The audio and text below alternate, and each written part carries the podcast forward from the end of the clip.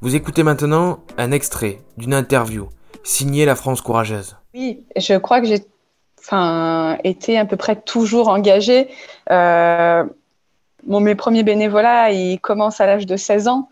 Euh, avant, même, j'étais très engagée dans mon entourage, dans ma famille. J'ai retrouvé euh, certains exposés que j'ai pu faire à l'école où je me suis dit, bon, bah, c'est là depuis un grand moment.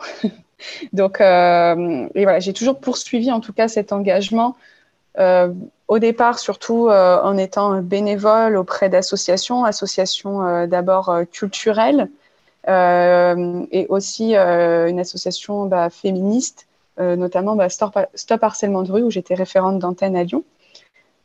Après, bah, c'est vrai qu'en lançant du coup mes différents projets, c'était compliqué pour moi d'être disponible en termes de temps pour différentes associations, mais j'ai poursuivi la lutte à travers des projets plus personnels.